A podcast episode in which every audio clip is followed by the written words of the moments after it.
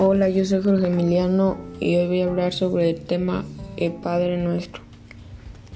Cuando nos dijo Jesús que debíamos orar a Dios Padre, nos dijo que iba a ser como una práctica y debíamos orar con seguridad, amor y tranquilidad. Para tener lo que necesitamos de Jesús, debemos orar ya que la oración está hecha en forma de peticiones. El Señor nos enseñó a orar las primeras tres peticiones. Se ruega por la gloria de Dios.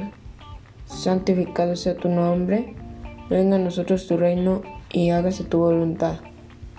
Y las otras cuatro en lo que necesitamos en forma de petición. Danos el pan de cada día, perdona nuestras ofensas, no nos dejes caer en tentación líbranos del mal. Amén.